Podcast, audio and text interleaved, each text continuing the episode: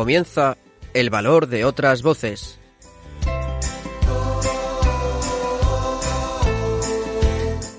Con Carmen Massanet.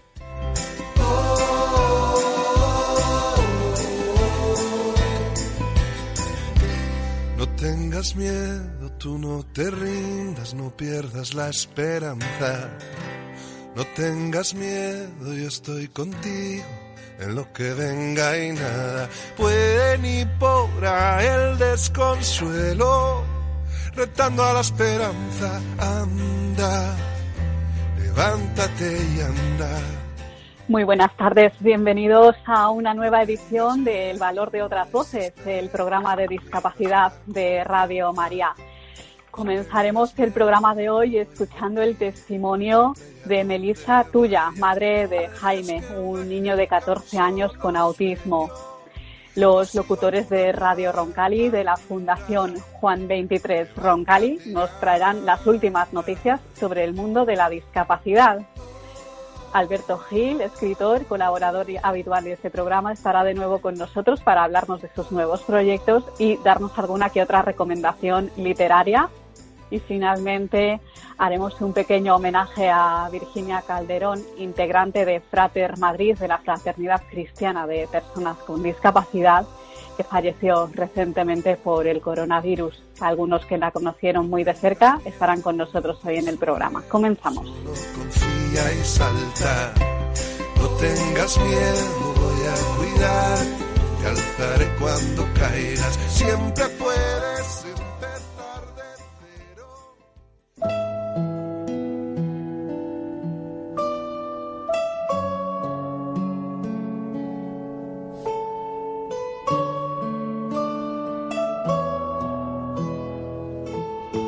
Testimonio.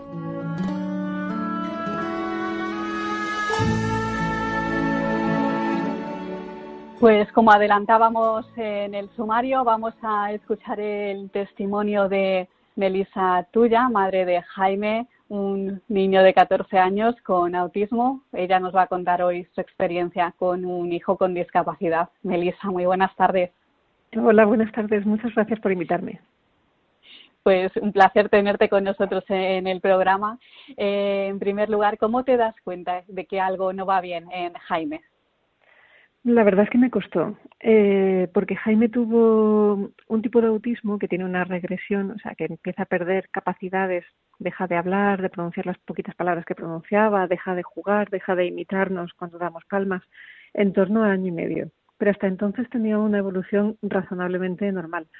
Luego, cuando fui madre de nuevo de otra niña y, fui más consciente de lo que era criar un hijo, me di cuenta de que ya había cosas que nos podrían haber hecho sospechar, por ejemplo, algún aleteo, algún, alguna estereotipia, que entonces no sabía lo que eran, ahora por supuesto ya sí sé lo que son. Pero realmente Jaime aprendía, hablaba, avanzaba hasta, hasta ese año y medio aproximadamente. Y coincidió con una mudanza nuestra, con lo cual eh, achacamos erróneamente eh, ese pequeño retraso pues a la mudanza, que a lo mejor eh, le había costado un poco asimilarla. Ahora ya sé que sí, que cualquier retroceso en el desarrollo es motivo para ir corriendo a un especialista y que te ayuden a ver qué es lo que está pasando. Pero entonces todavía no lo sabía y me he encontrado con muchos padres en mi misma situación que, que también experimentaron esto y lo achacaron a la llegada del hermanito o cualquier causa externa. Eh, al año y medio empezó, tuvimos la mudanza, fue en torno a los dos años, cuando estaba embarazada de mi segunda hija, cuando ya empecé a darme cuenta de que aquello no iba bien. Y el diagnóstico de autismo lo recibimos cuando Julia tenía un mes, estaba en mi pecho cuando la psicóloga nos lo estaba contando. ¿Y cuál es tu primera reacción? Pues hombre, es complicado asimilarlo porque te están diciendo que tu foto de familia se ha roto, que, que tu hijo tiene autismo y eso significa que no se sabe exactamente lo que tiene, que no sabes cómo va a evolucionar, no sabes hasta qué punto va a poder ser autónomo, independiente, hasta qué punto va a ser una persona muy, muy dependiente. Eh, lo que te están diciendo es, ante ti hay un vacío desconocido. Y el problema también es que no hay muchas muchas opciones de que haya profesionales que te lleven de la mano como cuando el diagnóstico es de otra manera. O sea, yo en un centro de atención temprana, por mi trabajo como periodista, por, por mi experiencia y mis charlas con otras madres en la sala de espera, sé que cuando el problema es otro, aunque sea muy complicado, ¿eh? no quiero decir que sea todo, todo tiene su proceso de asimilación, pero es verdad que los médicos te ayudan, te llevan de la mano, te, te dicen esto es lo que tienes que hacer, esto no. En el caso del autismo, en cambio, los padres nos sentimos muy huérfanos porque realmente mi hijo está sano. O sea, mi hijo está fuerte como un toro, y crece y no tiene ningún problema. Es verdad que hay niños con autismo con otras comorbilidades, pero, pero lo que es el autismo en sí, lo que requiere son terapias y tratamiento y una escolarización adecuada y todo eso es una lucha constante. Eh, no, no hay un camino marcado a seguir y eso dificulta también eh, ese proceso de asimilación y de aceptación inicial de muchos padres. Y el primer paso que dais, ¿cuál es? Eh, de, ¿Contactáis con alguna asociación? ¿Cómo os ayudan? Pues a ver, eh, yo por suerte, por de formación profesional soy periodista y casi que me puse a investigarlo como, como periodista. Y, y, además tengo cierta formación de haber hecho periodismo de ciencia, entonces eso me ayudó, la verdad. Y sí, al final, pues mira, nos, en atención temprana tengo que decir que había personas excelentes, pero que la, la terapia que recibía Jaime no fue especialmente efectiva. También son personas que tienen mucha carga de trabajo, atienden muchos niños y primero entra uno con síndrome de Down, inmediatamente entra otro con autismo, e inmediatamente entra otro con parálisis cerebral, inmediatamente entra otro con un retraso específico del lenguaje y, y, no tienen capacidad para dar la respuesta que ellas mismas querrían. En la atención temprana quien más nos ayudó fue la trabajadora social, porque cuando te dicen que tu hijo tiene discapacidad hay mucho papeleo, que en ese momento es lo que menos te apetece, te apetece centrarte en lo realmente importante, que no tiene que ser el tema administrativo, pero realmente sí que hay un momento de mucho, mucho papeleo administrativo y nos ayudó mucho y nos ayudó también a conseguir eh, intervenciones que vinieron muy bien. Por ejemplo, gracias a ella, Jaime estuvo yendo a la piscina, que es su pasión, es como un delfín en el agua, desde matronatación y luego ya en natación adaptada. Y luego nos ayudó mucho, pues sí, alguna asociación centrada en, en ya estimular en concreto al niño mm, especializados en el autismo. Eh, específicamente nosotros nos ayudó mucho Alanda, que hace la intervención en casa. Vienen a las casas, pero Desgraciadamente estamos hablando de intervenciones privadas que cuestan mucho dinero y que no todas las familias pueden costear, algo que no debería ser. Y además son intervenciones que, que tampoco, aunque las puedas pagar, muchas veces puedes acceder a ellas, por motivos geográficos, por motivos de incluso lista de espera, porque hay más demanda que, que capacidad para ofrecerlas. ¿Cuál es el grado de autismo de Jaime? ¿Puede hablar? Eh, ¿Se puede comunicar? Cuéntanos. Pues mira, cada niño con autismo es un mundo y además a mí me gusta siempre decir que más allá del autismo pues son niños eh, y personas con sus distintas personalidades, que hay veces que el autismo tapa, que son Jaime o son Jorge o son Laura o, o quien sea. Jaime tiene 14 años ahora y tiene un grado de dependencia muy alto. Eh, es un niño que necesita ayuda para muchas cosas, para lavarse los dientes, para vestirse. A ver, se puede vestir solo, pero la ropa se la puede poner al revés perfectamente y queda tan contento. Entonces hay que ayudarle para ducharse, hay que llevarle por la calle de la mano porque no es capaz todavía de discernir eh, los peligros del tráfico. Eh, eso con un niño de tres años, cuatro o cinco, pues bueno, no difiere mucho a lo mejor de, de, de lo que es un niño normal. Eh, no es que me guste especialmente el término normal, pero es la manera más fácil de entenderlo. Pero sí. con un, un chaval, que ya es un chaval, mi hijo, de 14 años, ha pasado el tiempo con un suspiro, que ya pesa y mide más que yo, pues tiene, tiene más hándicaps realmente por ejemplo, los abuelos hace ya años que no nos pueden ayudar en este sentido porque sería un peligro también para ellos. Y, y, bueno, por otro lado también es verdad que es un niño con muy buen carácter, independientemente del autismo, ¿no? Y muy dócil y, y un poco perezoso, que tiene sus inconvenientes de cara al aprendizaje. Sería el típico adolescente que si fuera un instituto normal yo tendría reuniones con el tutor diciéndome, podría estudiar más, pero no saca mejores notas porque no quiere. Y, pero bueno, la verdad es que ese punto vago y perezoso para otras cosas no tiene bien, ¿eh? todo hay que decirlo. Claro. Va a un centro de educación especial entonces. Sí, sí, él empezó en un colegio. Muy bien, la verdad. Empezó en un colegio, en una aulatea, en un colegio normal, de hecho al colegio al que sigue yendo su hermana. Pero en tercero de infantil ya nos invitaron a irnos a la educación especial. Yo sabía que el camino de Jaime, por la evolución que llevaba, era, era la educación especial, porque por desgracia la inclusión, tal y como ahora está en este sentido, si, si el niño tiene un grado de autonomía y capacidad que permite al colegio eh, mantenerlo en inclusión, podrá seguir allí. Pero si el niño no alcanza ese grado de autonomía que ellos son capaces de manejar por falta de recursos y preparación, pues al final te acaban invitando a la educación especial.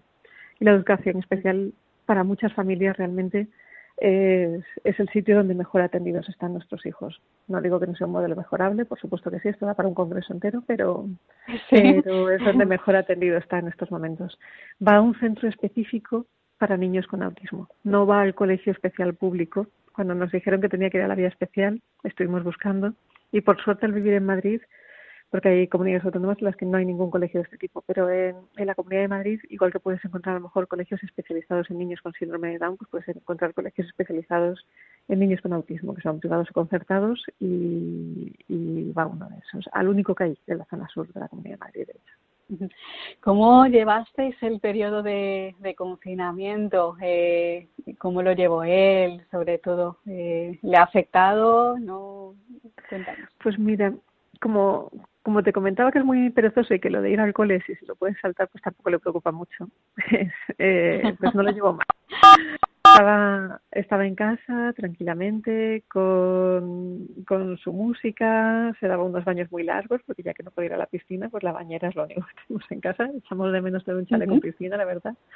Eh, no lo llevo mal. O sea, también es verdad que durante el periodo de confinamiento Jaime no tomaba medicación y, tuvo que empezar a tomarla. Hicimos algunas, eh, tuvimos algunas visitas, eh, claro, consultas mm, por teléfono con, el hospital que lleva su caso, con la psiquiatra que lleva su caso, y empezamos a darle unas dosis mínimas para regular comportamiento, porque empezó a tener algunos estallidos eh, en los que se podía hacer que algo que nunca había pasado, se podía hacer daño a sí mismo o hacernos daño a nosotros. Entonces, la única manera de controlarlo era, era comunicación. Pero mm, tanto después de hablar con la psiquiatra y estudiarlo, perdón, no lo achacamos tanto al confinamiento como al periodo de adolescencia en el que estaba entrando. Tenía los 13 años largos, las hormonas entrando en acción, se estaba convirtiendo ya en un chico mayor y es algo que suele pasar en torno a esa edad independientemente del confinamiento. No sé si el confinamiento a lo mejor tuvo un puntito más para que llegara un poco antes, no lo sé, pero no, no lo creo, sinceramente. ¿Cómo lo que es que... Sí, perdón. Ah, perdón, no, dime, dime. te iba a contar que la primera vez, sí que es verdad que la primera vez que salimos a la calle iba feliz. Iba, en las redes sociales le mostré, iba con una sonrisa de oreja a oreja diciendo qué bien que salimos de paseo. O sea, que realmente lo llevó bien, pero, pero necesitaba salir a la calle a pasear. No, no salimos Sé que él tenía la excepción de poder haber salido desde el principio a pasear conmigo, pero por prudencia nos mantuvimos en casa y hasta que no dejaron a todos los niños ya empezar a salir una hora, tal, eh, no fue cuando nosotros empezamos ya a salir también. Si lo hubieran necesitado mucho hubiéramos salido antes, pero, pero no lo hicimos. Mm, claro. ¿Y el futuro cómo lo ves para Jaime? ¿Va a poder hacer una vida más o menos independiente, tener un trabajo? ¿Qué os dicen los profesionales? Pues a menos que su evolución cambiara mucho, la verdad es que no lo creo a estas alturas ya, eh, que tiene 14 años y que, como te decía, necesita ayuda incluso para lavarse los dientes. El, gran reto de encontrar un trabajo que es importantísimo para las personas con discapacidad es, un caballo de batalla que, hay que afrontar tanto en la preparación en FPs adaptadas como en luego que las empresas apuesten por, por las personas con discapacidad que pueden aportar mucho. Eh, Jaime no creo que vaya a entrar ahí. O sea, yo creo que cuando bromeamos, mi marido y yo bromeamos, bueno, soñamos un poco despiertos, nos jubilaremos en Asturias y estaremos allí con Jaime en la finca. Pero bueno, no, no, mi impresión es que Jaime siempre, eh, mi impresión, vamos, o sea, la de cualquiera que le conoce y la de los profesionales que trabajan con él, es que Jaime siempre va a ser una persona dependiente y no va a poder acceder al mercado laboral. Mucho, mucho, mucho tendría que de repente empezar a evolucionar para que la cosa cambiase. Eh, pues eres autora del libro Tener un hijo con autismo, también tienes un blog en internet que se llama Madre Reciente. Escribir eh, te ha ayudado mucho, ¿verdad? Ha sido tu terapia pues a la hora pues de asimilar lo que te iba pasando eh, en el blog, pues mm, estás ayudando a mucha gente. ¿Qué les preocupa? ¿Qué es lo que más le preocupa a las familias? ¿Qué es lo que más te preguntan tus lectores? Cuéntanos. Pues bueno, el, momento inicial de la duda del no sé si tiene, aunque fíjate con los años, porque yo llevo con el blog los mismos años que mi hijo, 14 años. De hecho, lo empecé con un blog de maternidad convencional en el periódico en el que trabajo, porque no, Eh, no sabía entonces que tenía autismo, luego lo incorporé, no es un blog sobre autismo, es un blog sobre maternidad que ha ido evolucionando según mis hijos crecían y en el que he incorporado la discapacidad y el autismo, igual que en mi trabajo como periodista lo he incorporado y he hecho muchos reportajes relacionados con este tema. Eh, veo que ya no hay tanta duda inicial que como me llegaba al principio. La gente va antes a, exigir diagnósticos, se los dan antes, no, o sea, ese, ese problema que también me encontré al principio, muchos padres que iban al médico que no, el médico les decía exageras, quieres que tu hijo sea un genio, no le pasa nada, espera. Esa pérdida de tiempo que había antes que hacía que los diagnósticos se retrasaran, ahora no, ahora se diagnostica antes, mejor, y no tienen los padres que pelear tanto. Pero aún así, el momento inicial de, de, asunción del diagnóstico y de que a mi hijo le pasa algo, que es muy duro, eh, sí que sigue siendo el motivo principal de, de las consultas de la gente que me escribe. Eh, según tu experiencia, ¿qué se podría mejorar o qué retos habría que lograr pues, para conseguir una mejor integración de los chicos con autismo? pues, pues hay tantos a ver, lo primero es entender que el autismo es un espectro, es, es amplísimo. Igual que te estoy contando que mi hijo pues tiene, no puede hablar él, tiene una discapacidad importante que le impide comunicarse, aunque tiene mucha intención comunicativa, pero, pero le cuesta, claro, no puede hablar. Y hay muchos chicos que, que ni siquiera con autismo tienen discapacidad, que pueden perfectamente trabajar, vivir integrados en sociedad y que lo que necesitan es que se entienda en qué consiste el autismo en su caso, o sea, qué, cómo hace que vean el mundo. Y, entre esos chicos y mi chico, pues hay un universo que requieren, pues eso, una mayor comprensión de lo que se ITEA, una mayor apuesta de las empresas y de las instituciones públicas, sobre todo porque todo el proceso de formación estén acompañados y sea adaptado a lo que ellos necesitan. Los padres necesitan sistemas más claros de evaluación, de escolarización, en los que los recursos que, esos chicos necesitan realmente para, para estar formándose y estudiándose desde los primeros años hasta los últimos, pues existan, estén ahí, que es que en estos momentos no están y es muy dramático que no estén así. Porque al final estos chicos muchas veces en sus primeras etapas están vendidos a que tengan familias capaces de reaccionar, capaces de reaccionar económicamente o con otro tipo de recursos, no siempre es dinero y no todos nacen en familias integradas que son capaces de dar respuesta a esto. O sea, tiene, la administración tiene que coger el toro por los cuernos, que de momento no lo está haciendo. O sea, está en gran medida delegando su responsabilidad en las familias y en el esfuerzo de asociaciones privadas. Pues para finalizar, eh, dale un mensaje de ánimo pues a esos padres, a esas familias que eh, puedan estar escuchando el programa en este momento, eh, que, que, estén en una misma situación parecida. ¿Qué les dirías? Una primera recomendación, ¿cuál sería? Mm, bueno, yo creo que si ya están, si ya tienen hijos con, con, discapacidad o son personas con discapacidad, porque muchas veces hablamos los padres o los profesionales, pero tenemos que intentar cada vez más, también es los medios de comunicación, darles voz a ellos.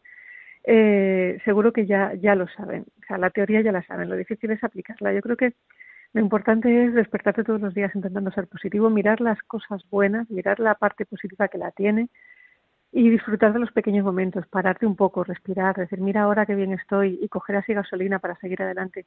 Según vayas ejercitándolo cada día, cada día va resultando más fácil. Y al final todos estamos aquí para ser felices. Lo que queremos es nosotros ser felices, que nuestros hijos y las personas que queremos también lo sean.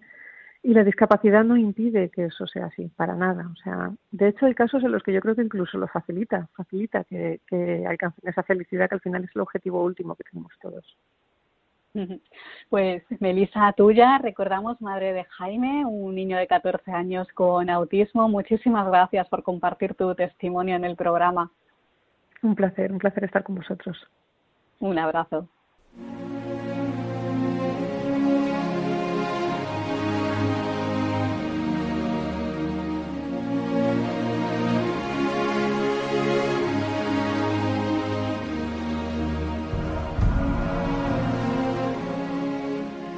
Continuamos en el valor de otras voces y vamos a escuchar a los locutores de Radio Roncali de la Fundación Juan 23 Roncali, que después de un parón a causa de la pandemia del coronavirus, pues vuelven a estar ya con nosotros para traernos las últimas noticias sobre discapacidad. Muy buenas tardes. Buenas tardes a todos, queridos oyentes del valor de otras voces. Después del parón provocado por la pandemia, Radio Roncali retoma su rutina con Radio María para contaros todas esas noticias de actualidad sobre discapacidad que ayudan a darnos la visibilidad que necesitamos. En el programa de hoy y con todas las medidas de seguridad me acompaña mi compañero Víctor. Buenas tardes, compañero. Qué placer verte de nuevo por aquí. Muchas gracias, Dani. Para mí también es un orgullo volver a los micros de nuestra radio para manteneros informados de todo lo que pasa en el ámbito de la discapacidad. Empecemos con las noticias, Dani. Más de 22.000 estudiantes con discapacidad intelectual vuelven al cole, entre sus dudas sobre su futuro. De ellos, el 83% asistirá a un centro de educación ordinaria y el resto, el 17%, a alguno de los 473 centros educativos específicos de España. Para el curso que ahora arranca se esperan cifras similares y junto a sus familias y profesores, estos niños y adolescentes se preguntan qué futuro quieren darnos. Amalia San Román, responsable de Educación Inclusiva de Plena Inclusión, España, confederación que agrupa a más de 900 entidades de personas con discapacidad intelectual o de desarrollo y sus familias, lo tienen claro. Para que el 30 años sigan con nosotros, hay que empezar por la escuela. Los expertos coinciden en que la educación es posible y adecuada, pero necesitan recursos. Los 80 y los 90 del pasado siglo conocieron un, un auténtico boom en la inclusión, entonces llamada integración, de la discapacidad. Las escuelas empezaron a abrirse a niños ciegos, sordos, con discapacidad física y con otras necesidades educativas especiales. Sin embargo, desde los primeros años del siglo XXI hemos visto un cierto retroceso, afirma San Román. Informes internacionales demuestran que los alumnos con discapacidad intelectual que se han educado en la escuela ordinaria recibiendo los apoyos debidos tienen más posibilidades de encontrar trabajo y de llevar una vida independiente cuando sean adultos. San Román asegura que le hemos creado un itinerario de vida, aparte del centro de educación específica a centro de día o centro ocupacional. De ahí a centro especial y luego a la residencia o a la vivienda tutelada. No están con nosotros. Si de verdad pretendemos que esto cambie, hay que empezar desde la escuela. Relacionada con esta noticia, en la que los expertos aseguran que lo mejor para las personas con discapacidad es la inclusión de estos desde pequeños. Nos encontramos con la situación actual de la, de la educación y la pandemia. Así es, Víctor.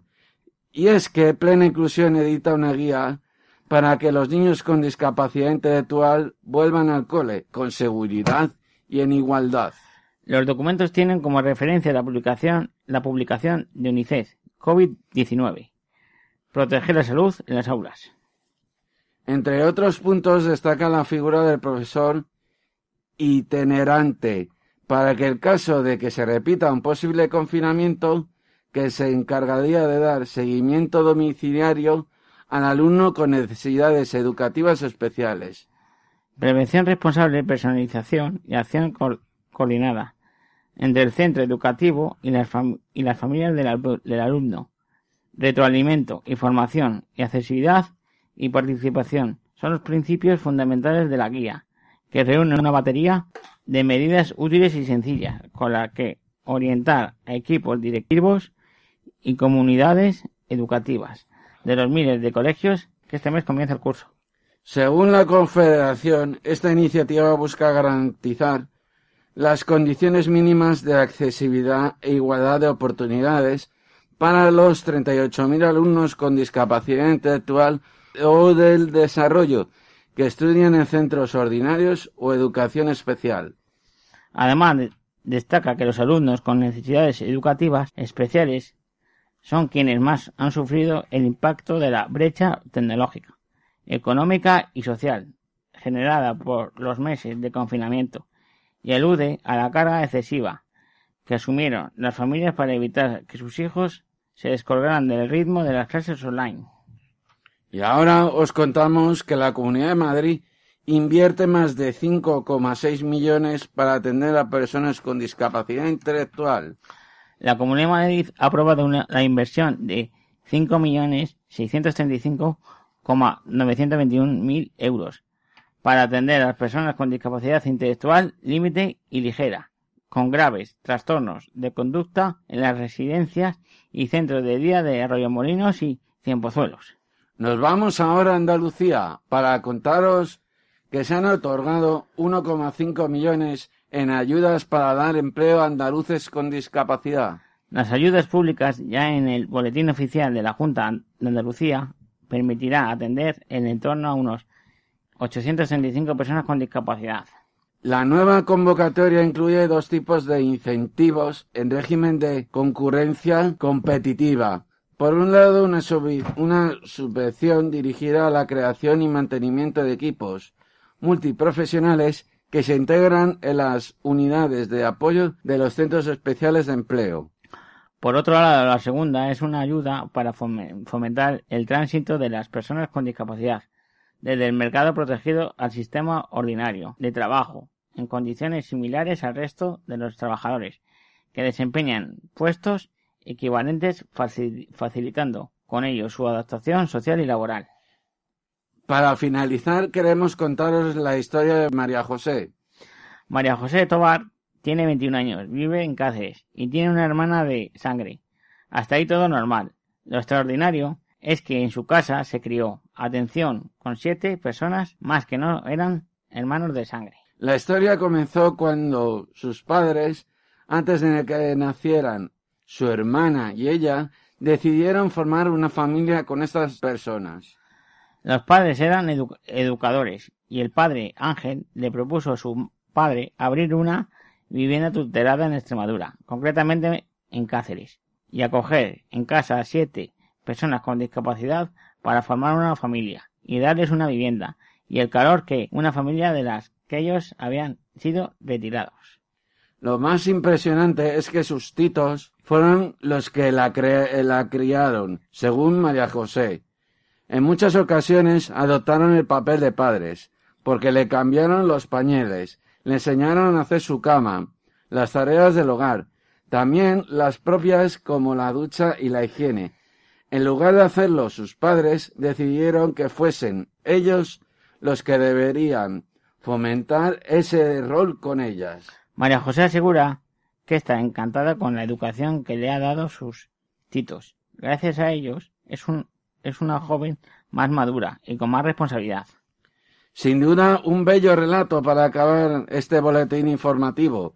Y hasta aquí el valor de otras voces. Gracias a mi compañero por acercarnos a la actualidad. Y a nuestros queridos oyentes, nos vemos dentro de 15 días. Hasta la próxima.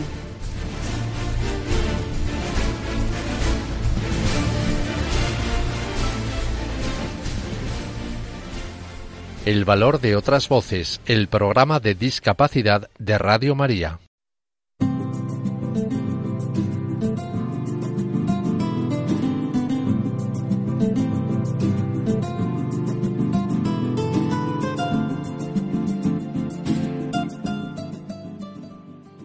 Continuamos en el valor de otras voces y vamos a saludar a Alberto Gil, escritor y colaborador habitual de este programa que nos va a hablar de los nuevos proyectos que está llevando a cabo y también nos va a traer alguna recomendación literaria. Muy buenas tardes, Alberto. Buenas tardes, Carmen, y para todos los oyentes también. Buenas tardes.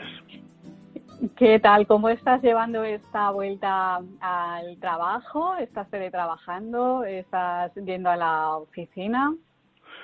Bueno, decir que la, la vuelta está siendo razonablemente bien, pero no exenta de dificultades y complicaciones, mm, porque bueno, pues para las personas que no vemos en la situación en la que estamos, eh, pues el llevar la mascarilla, eh, la distancia, la necesidad de, mm, del hidrogel que hace que nuestras manos, bueno, pues eh, tengan pequeñas dificultades, en fin, eh, pero no nos podemos quejar. Estoy teletrabajando de manera mixta, es decir, que una parte de, los días de la semana eh, lo hago desde casa y otra parte voy a la oficina mm, y bueno siempre con la idea clara y con el objetivo de acompañar a través de la palabra fomentando la lectura y practicando la escritura practicando la escritura. Esto lo estamos viendo en el nuevo proyecto que has puesto en marcha. Estás escribiendo cartas dirigidas a personas mayores. Ya hay al menos 10 cartas publicadas, ¿no? Que están en tus redes sociales. Eh, bueno, cuéntanos cómo surge este proyecto. ¿Estás remitiendo las cartas a alguna residencia, algún hospital? Bueno, pues en la línea de los meses de la primavera durante el confinamiento en el que se nos pidió escribir cartas a hospitales para que les llegaran a enfermos del virus que estaban aislados y que tuvieran el consuelo de la palabra mm, después de, del verano mm, surgió la idea de que bueno pues las residencias de ancianos que están siendo sometidas a bueno pues a un reto pues por un lado para evitar los contagios, pero por otro pues para mantener la salud no solo física sino también emocional de las personas mayores que allí están residiendo. Surge esta idea de continuar como he dicho al principio utilizando la palabra como vía de apoyo, consuelo, solidaridad, luz y esperanza.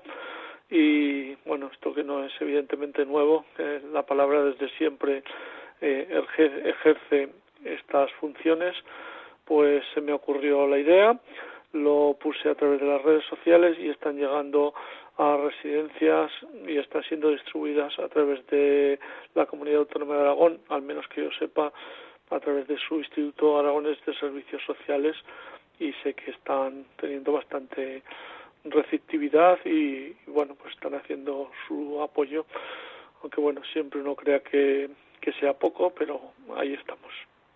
Dinos cómo te pueden encontrar en las redes sociales. Bueno, como digo, pues son efectivamente hasta ahora hay 10 cartas escritas y las estoy poniendo en, en, en, mi red de Facebook, que está como Jesús Alberto Gil Pardo, pero también las pongo de manera pública y abierta, por lo tanto no creo que sea necesario solicitar amistad para poder leerlas.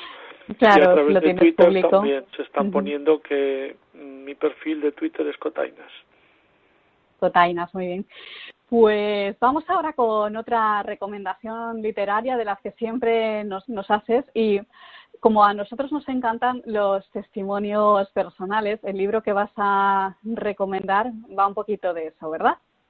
Pues sí, se titula Al cruzar el puente, eh, lleva como subtítulo una testimonios de una iglesia abierta a todos y el autor es José Manuel Orcajo, eh, publicado por la editorial Palabra en 2019 con una extensión de 448 páginas que bueno nos pone en la tesitura de mm, ese puente metafórico que es la comunicación que cuando cruzamos el puente de la comunicación y nos acercamos a esas personas que, pues, que puede que no quisiéramos tener en nuestras casas, pero que tienen mucho que aportar, como son mendigos, como son gente, bueno, pues derrotada eh, en las orillas de la vida, pues nos enseñan a evangelizar y nos dan mucho, eh, mucha luz, mucha esperanza también.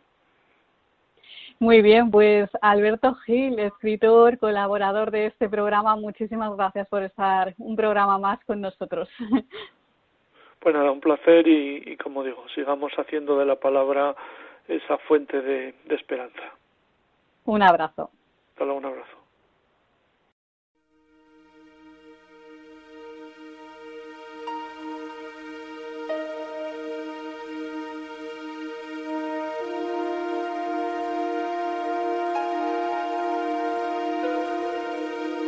Están escuchando en Radio María El Valor de otras Voces con Carmen Massanet.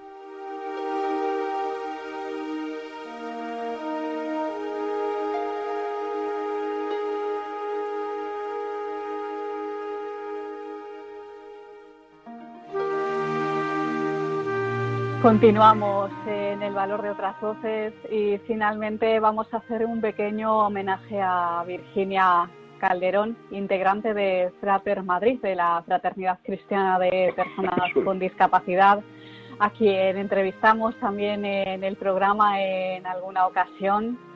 Virginia falleció recientemente a causa del coronavirus y hoy vamos a hablar con dos personas que la conocieron muy de cerca. Por un lado tenemos a Juan José Eras, integrante de Frater Madrid. Hola Juanjo, buenas tardes. Hola, buenas tardes. Y también está con nosotros Ignacio Segura de SECO, de la Asociación de Ciegos Españoles Católicos, que trabajó con ella en muchos proyectos. Ignacio, buenas tardes. Hola, muy buenas. Pues Juanjo, empezamos por ti. Eh, para que te conozcan un poquito más, bueno, aunque ya te entrevistamos en una ocasión en el programa, ¿cuál es, eh, ¿qué haces tú en Frater? Pues mira, en el momento actual eh, soy el responsable del boletín.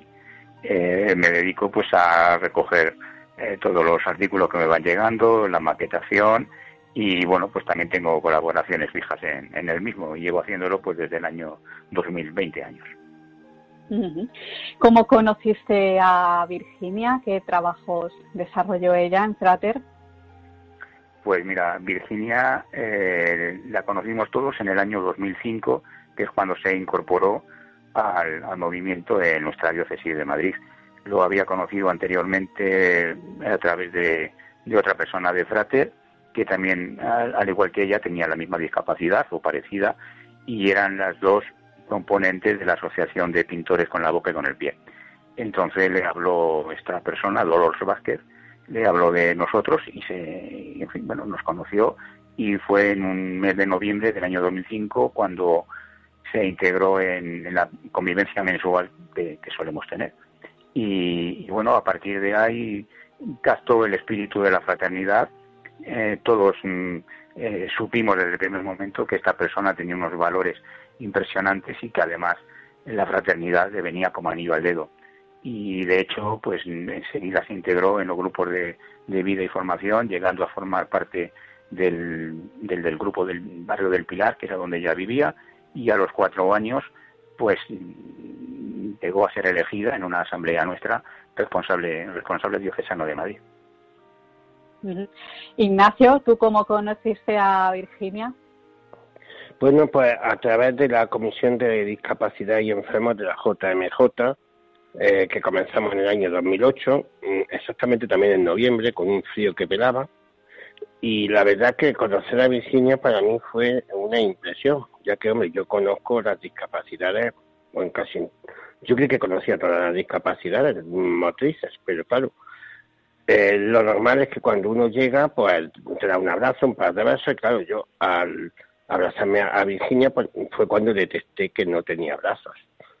La verdad es que no es que me quedara cortado, me quedé asombrado. E, ella con aquella sonrisa y con aquella mm, voz pícara, porque yo digo que ella mm, tenía un sentido de humor muy fino, me dice, tranquila, pero te lo estoy dando con el corazón. Y eso, pues la verdad, me llegó adentro. Y luego, pues, ya te digo, hasta el 2011 que se cerró la comisión, pues todos los meses como mínimo una vez al mes en presencial y bueno, luego toda la JMJ, todos los procesos, todo el cierre, y pero después continuamos, es decir, siempre que le he pedido a lo mejor presentar un libro en Madrid, o tuvimos el 18, eh, perdón, en el año 18 tuvimos el 25 aniversario de SECO, también estuvo allí con nosotros. Mm, es que era una persona que mm, no podía tener brazos porque no le cabían en los brazos eh, lo que ella hacía y lo que ella entregaba a los demás.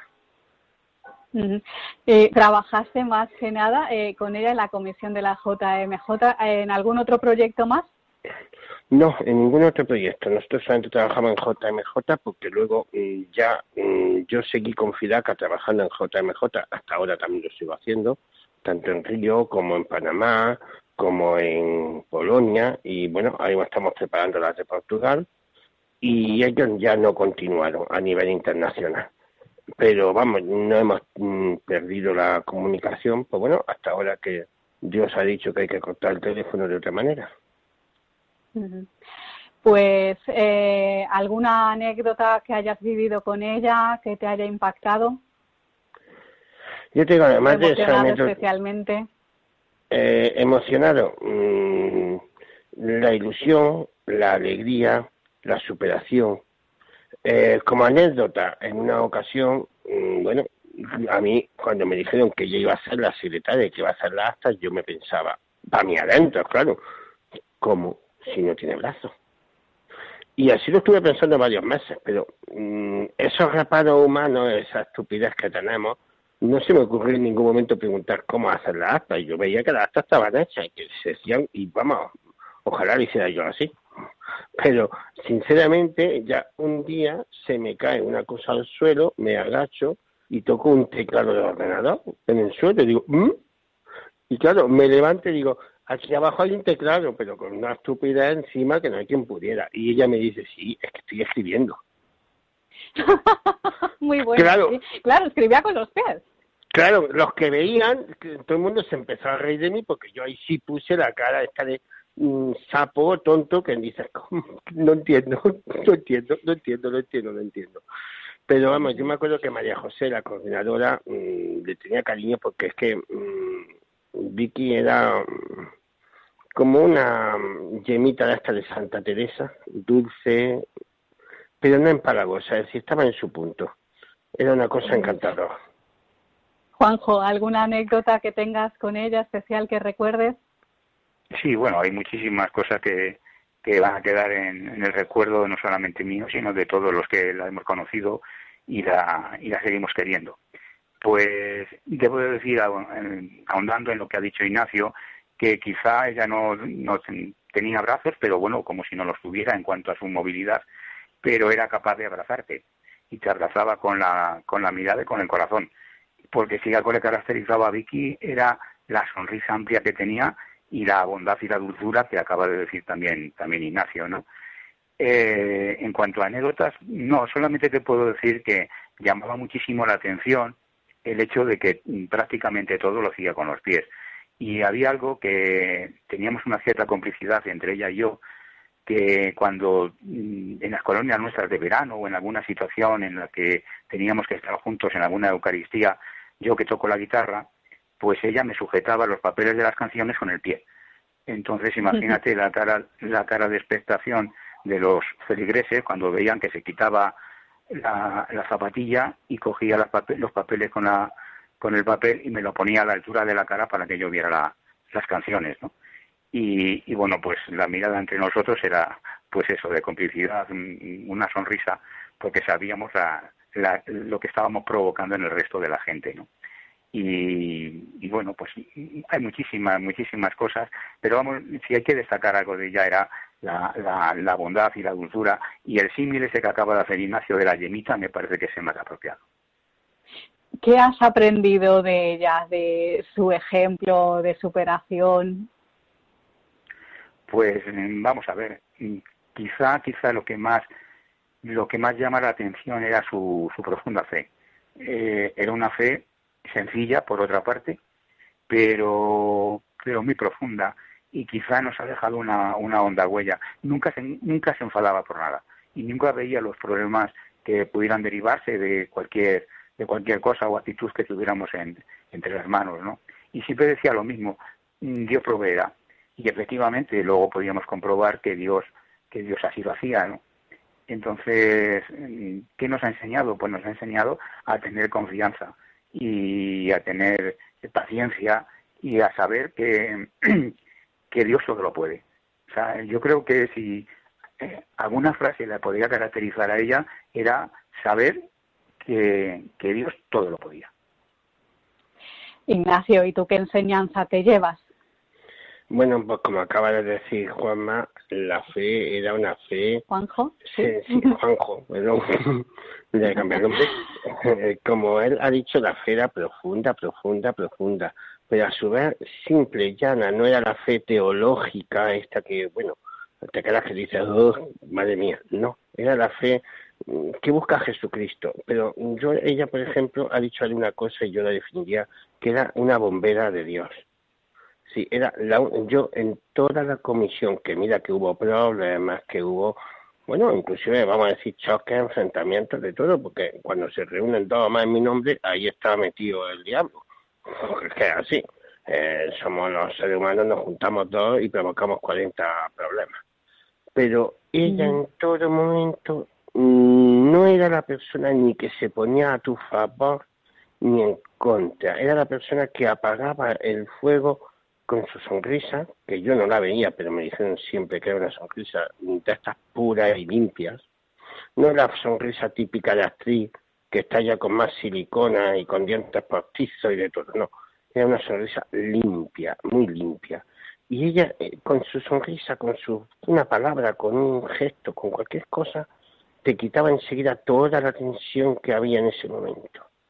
Y la verdad, mm, mm, yo no sé si decir la bombera de Dios o el aficio de Dios, porque es que no tenía manos, pero realmente te tranquilizaba, te relajaba. Estar con ella era un encanto, era sobre todo divertido.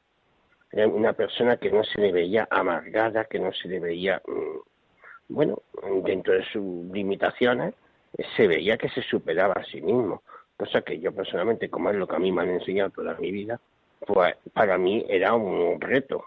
Claro, te ves ciego y dices, ay, que esto que no lo puedo hacer, que lo otro no lo puedo hacer. Porque todos tenemos siempre esos momentos de oscuridad.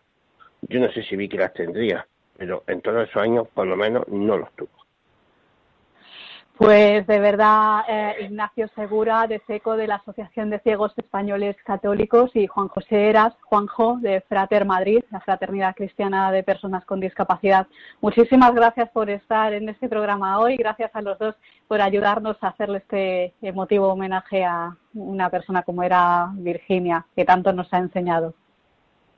Pues, pues bien, perdón. Sí, Ignacio, Ignacio habla, habla, Ignacio.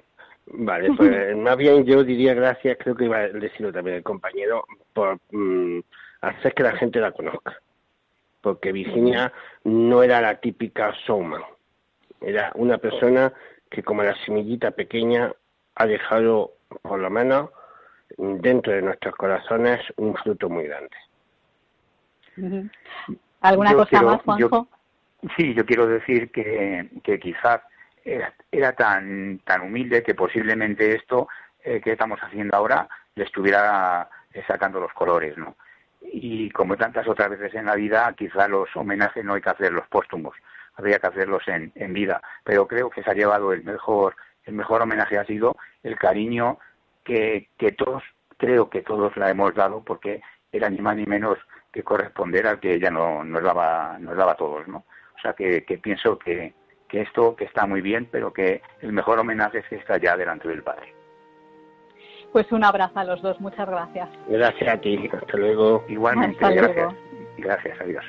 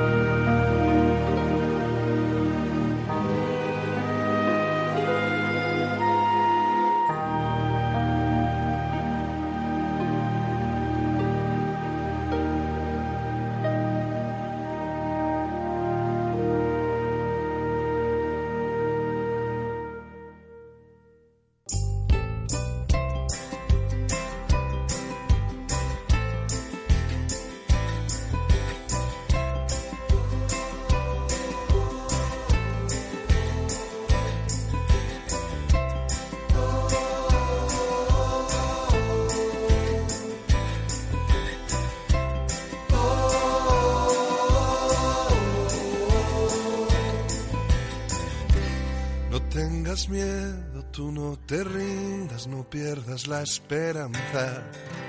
No tengas miedo, yo estoy contigo en lo que venga y nada puede ni Pues hasta aquí llega esta edición del Valor de otras Voces. Les recordamos que si quieren contactar con nosotros lo pueden hacer a través del correo electrónico el valor de otras voces arroba radiomaria.es el valor de otras voces arroba radiomaria.es un placer estar con ustedes como siempre en estos micrófonos y nos escuchamos en 15 días. No dejes que envejezca un solo sueño, cosido alguna almohada, anda, levántate y anda.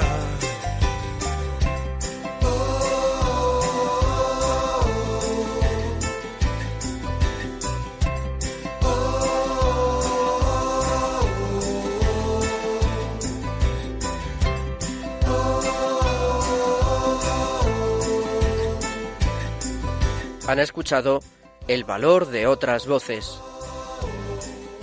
Un programa presentado por Carmen Massanet. tengas miedo, yo te sujeto, solo confía y salta. No tengas miedo, voy a cuidar, te alzaré cuando caigas. Siempre puedes empezar de cero, yo lo hago todo nuevo, anda. Levántate y mi sueño y mi causa, no pienses que voy a dejarte caer.